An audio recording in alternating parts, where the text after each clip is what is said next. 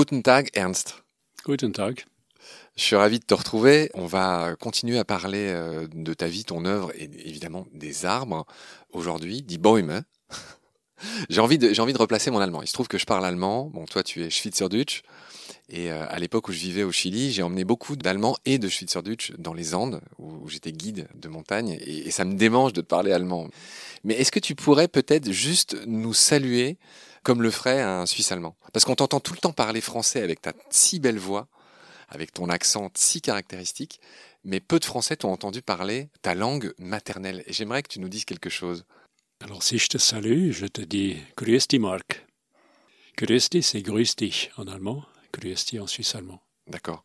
Est-ce que tu pourrais aussi nous faire l'aumône d'une, je ne sais pas, d'un proverbe, d'un, de tes proverbes ou d'une de tes phrases préférées en pareil en suisse allemand? Es schneiet, es beiert, es geht Wind. Il neigeote, les flocons s'agitent, il y a un vent frais. Et ça, ça vient d'où? C'est une petite chanson, une petite ritournelle suisse-allemande. Est-ce que tu saurais la fredonner Es Wind. Und geschwind. Ah, merci. Merci beaucoup, Ernst. La dernière fois, on avait détaillé un tout petit peu ton parcours, on avait parlé de ta famille, on avait parlé de ton papa qui était fromager. On avait dit un mot sur ta famille, on avait dit un mot sur ton parcours, et puis on avait, fini sur ton bouquin que tout le monde connaît, qui s'intitule Les arbres entre visibles et invisibles en 2016. On avait constaté en 2016 qu'il y avait eu une espèce de tsunami concernant les arbres, et j'ai envie de commencer cette émission en te demandant comment tu expliques que les arbres sont passés de quelque chose qu'on voyait même pas à ces êtres que tout le monde a envie de connaître aujourd'hui, qui intéressent dorénavant les scientifiques, sur lesquels mille recherches et films et documentaires ont été faits. Comment tu expliques cet intérêt auquel tu as toi-même contribué, puisque ton bouquin, rappelle-nous le nombre d'exemplaires qui ont été vendus, mais ça a été un succès mondial. Tu es traduit dans combien de langues et tu as vendu combien de livres? Oui, c'est plusieurs dizaines de milliers d'exemplaires. Je n'ai pas le chiffre actuel en 30, 45, je ne sais plus exactement. Seulement je sais peut-être plus, je dois dire que je n'arrive pas à suivre l'évolution parce que les paiements se font toujours avec un certain décalage. Une version brésilienne est en train de sortir et les traductions anglaises italienne, espagnole sont prêtes, mais j'aimerais faire une après l'autre, mais ce sera des versions actualisées. Je mets toujours à jour. On parle entre visible et invisible Visible et invisible. Ah, mais il y a un énorme décalage dans le temps. Oui, oui, je suis même content. Euh, j'étais tellement accaparé par euh, ce que ce livre a déclenché en français et en allemand. Il est sorti dans les deux langues, donc euh, simultanément. J'avais deux conférences par semaine, carrément. Pendant toute l'année, j'ai eu des ah, dizaines, des centaines de beaucoup de vidéos et des choses comme ça, des émissions, des articles aussi, Mhm. et des livres, des nouveaux livres. Et euh, je suis content que tout ne soit pas sorti en même temps. Maintenant, je fais des versions actualisées. Donc la version brésilienne, portugaise pour le Brésil, ce sera une version 2021 avec un nouveau titre même. Ça s'appellera Les arbres et la vie sur Terre. Et c'est l'explication pourquoi y a-t-il un tel engouement pour les arbres. Inconsciemment, mais aussi consciemment, euh, on est en train de vivre un moment charnière. Ça, c'est clair pour tout le monde. Certains parlent d'effondrement, d'autres essayent de trouver une échappatoire par plus de technologie. On ne va pas discuter de tout ça, mais le sort de l'humanité est lié aux arbres de manière beaucoup plus intense que ce qu'on croit. Euh, le berceau de l'humanité, c'est les forêts, les arbres, les savanes, ça c'est clair. Et maintenant, on se rend compte que, euh, à mesure qu'on éloigne, qu'on élimine l'arbre du vivant, du système Terre en tant qu'organisme, euh, on perturbe complètement son fonctionnement. Et là, inconsciemment, mais de plus en plus avec des arguments scientifiques, on se rend compte si on réussit cette transition et si on arrive à faire ce changement de paradigme, ça sera avec les arbres. Sans les arbres, c'est pas possible. C'est ton grand cri d'amour aux arbres de tes livres. C'est pas juste un cri d'amour aux arbres, c'est de dire qu'ils font partie de la solution, qu'il faut planter et planter intelligemment. On y reviendra avec toi, mais il faut pas faire des champs d'arbres. C'est aussi le grand combat de ton. euh, Alors tu as dit que c'était pas ton copain, mais c'est quelqu'un que tu admires, Francis Allais, qui a préfacé ton livre. Voilà, c'est qu'il faut trouver. euh, encore faut-il le faire bien. Il y a un chiffre que j'ai envie que tu donnes, je ne sais pas si tu le connais, c'est que en France, de manière assez contre-intuitive, la forêt, elle est en nette expansion. C'est-à-dire que il y a un siècle, pour faire simple, il y avait un peu moins de 20% de forêts en France. Aujourd'hui, il y en a plus de 30%, 35% je crois. Ça, c'est ce qui se passe en France. J'oublie pas que tu es suisse, tu pourras nous parler de la Suisse. Mais moi, ce qui m'intéresserait, c'est que tu nous dises, à l'échelle mondiale, la forêt, elle est plutôt en recul ou plutôt en expansion? Elle est quand même plutôt en recul. Ça, c'est clair que les immenses forêts, surfaces forestières qui sont agressées, qui sont surexploitées, pillées et livrées à l'érosion. Plus les méga-feux Plus les méga-feux, c'est un phénomène nouveau. Australie, Californie, Sibérie, euh, Pantanal, les marécages du Brésil sont en train de brûler, c'est inimaginable.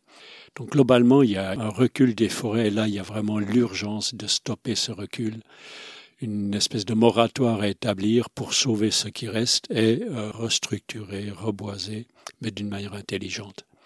Mais l'Europe elle-même a effectivement euh, une tendance d'augmentation des surfaces forestières.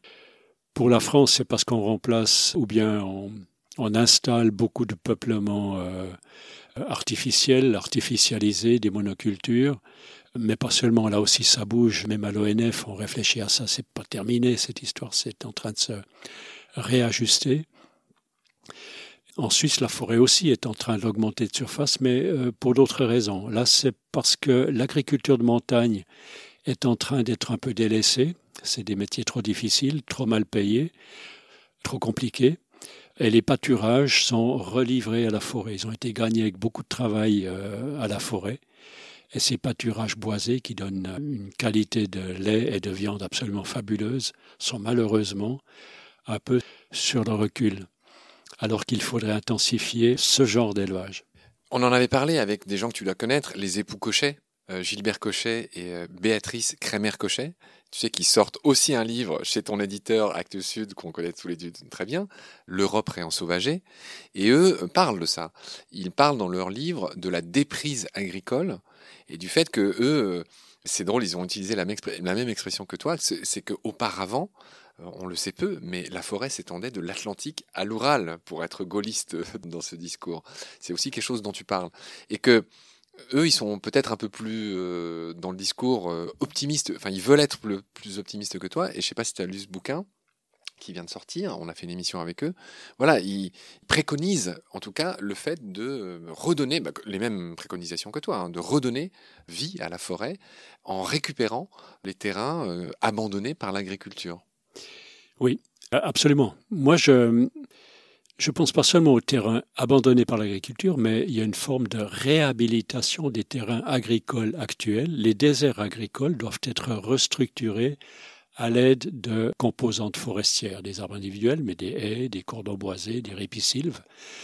Ces déserts agricoles, ils sont voués à, la ruine de productivité. C'est des sols de plus en plus pauvres. Et c'est grâce aux ligneux qu'on arrive à réhabiliter des sols. Donc, mon, je ne suis pas seul, on a beaucoup de scientifiques à, à préconiser ça. On aurait besoin de quelque chose comme 10% de la surface agricole à être réensauvagée de cette manière-là, mais que la forêt, avec sa, diversité, avec son fonction, avec sa puissance végétative, il faut qu'elle puisse émettre ses tentacules à l'intérieur de l'agriculture qui en a besoin, parce que l'agriculture est sortie de ces sols forestiers, a été mise en place à la place de ces forêts. Donc il faut recréer un équilibre. Et là, j'aime bien évoquer la loi de Pareto, qui dit qu'avec 20% d'un effort, on obtient 80% du résultat. Et les gens qui sont aveugles, qui n'ont plus le sens de l'équilibre, veulent 100% du résultat, ils sont obligés d'ajouter 80% d'efforts. Donc ce qu'on aimerait, c'est simplement suggérer de remettre 10% de surface agricole actuelle en système ligneux, réensauvager 10% pour sauver les 90% qui restent. On va revenir sur ces questions, c'est intéressant, et notamment sur le fait, bah, peut-être que tu peux en dire un mot maintenant. Dans les émissions que j'ai écoutées pour préparer euh, la nôtre, tu expliques que la forêt, on a l'intuition qu'elle héberge beaucoup de biodiversité.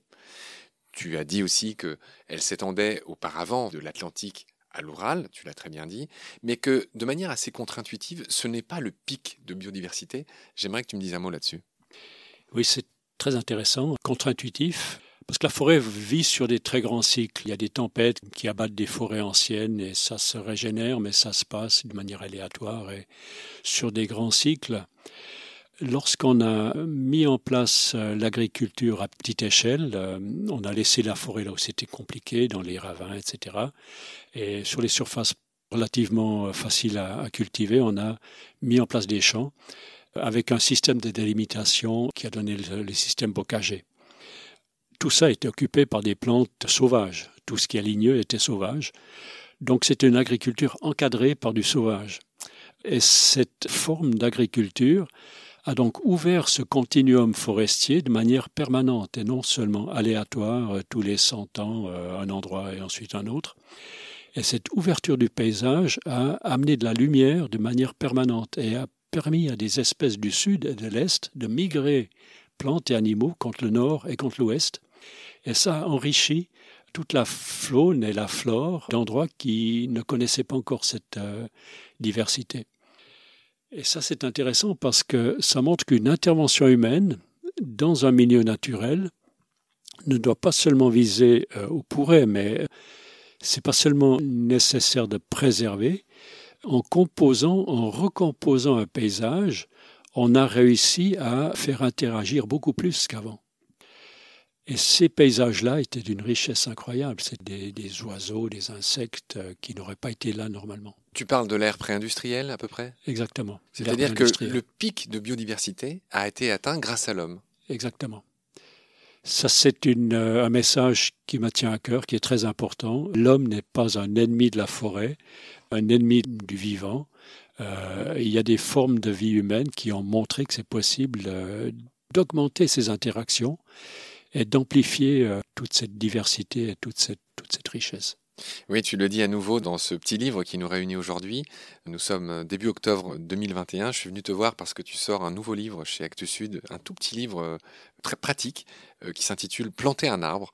Et tu expliques aux gens tout simplement comment faire naître une forêt. Hein. le sous-titre, c'est Et créer une forêt. C'est dans la collection Je passe à l'acte d'Actes Sud et on fera un épisode entier dédié à ce livre pour l'instant, je voudrais continuer à te travailler au corps sur des grandes questions et puis reparler aussi un peu de ta vie. Tu nous as pas encore tout raconté sur ta vie. Ce qu'on sait moins, c'est que tu as voyagé au début de ta carrière. Tu es notamment allé au Rwanda et en Amazonie et aussi ailleurs, on va y venir. Mais j'aimerais que tu nous racontes un tout petit peu ce que tu as retenu de ces voyages ben, au début de ta carrière au Rwanda, dans la forêt tropicale. Tu y allais pour faire quoi? Alors après mes études, après une phase de recherche sur la, vitalité des arbres, ou bien les, manières non conventionnelles d'estimer la vitalité des arbres euh, par euh, système scientifique naturellement, j'ai toujours rêvé de, beaucoup voyager. Le moment était venu de faire une expérience que j'avais envie de faire depuis longtemps, c'est vivre euh, dans d'autres cultures, d'autres forêts. Et l'Afrique m'a toujours attiré. j'ai toujours lu sur l'Afrique.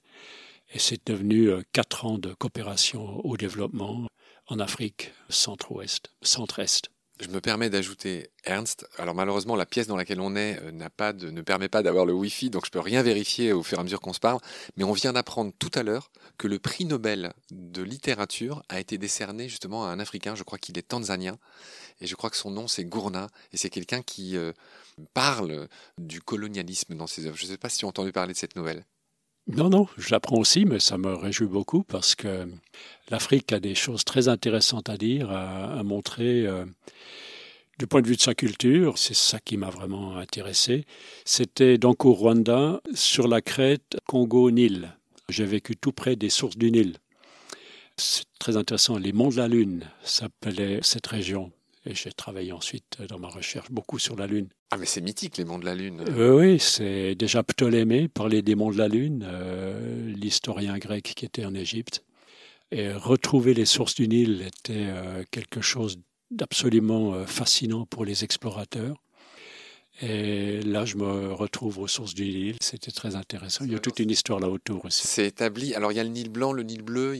C'est ça, oui. Il y a un Nil qui sort d'Éthiopie et l'autre euh, vraiment de la région de Ruwenzori, les volcans rwandais. Et là-bas, c'était la région de Nyungwe. C'est une forêt qui est à cheval sur les deux bassins versants. C'est donc de là que part le Nil. Le blanc ou le bleu? Le Nil blanc, si je me souviens bien. Il traverse ensuite euh, le lac de la Kagera, le lac Victoria, et puis euh, se déverse contre le nord.